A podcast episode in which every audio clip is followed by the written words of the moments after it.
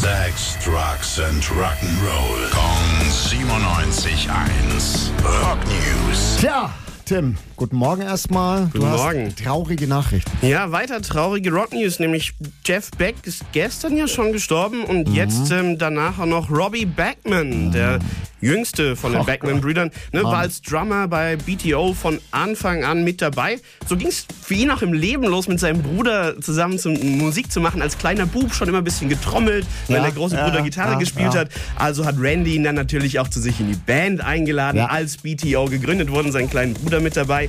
Und dann haben so jahrelang zusammen Musik gemacht, war aber nicht immer harmonisch zwischen den beiden. Ne? Band wurde ja auch mal aufgelöst, gab. Reunions, da hatte der eine keinen Bock mehr auf den anderen.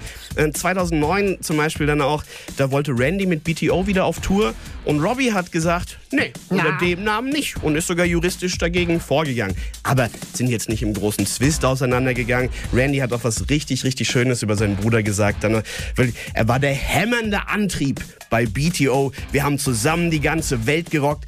Vielleicht hat Jeff Beck einfach nur einen Drummer gebraucht. Ey, ist Punktlandung, Punktlandung, ha? Über den Ja. Schlagzeuger sowas zu sagen und dann über den Bruder, also das ist schon Absolut. Ja, aber genau. schade, Mann, Ja, oh Mann, mit oh Mann. 69 Jahren Robbie Backman plötzlich verstorben. Ursache ist nicht bekannt. Rock in Peace. Dankeschön, Tim. Rock News. Sex, Drugs and Rock'n'Roll. Jeden Morgen 9 um kurz vor 8 in der Billy Billmeyer Show. Gong 97.1. Frankens Classic Rock Sender.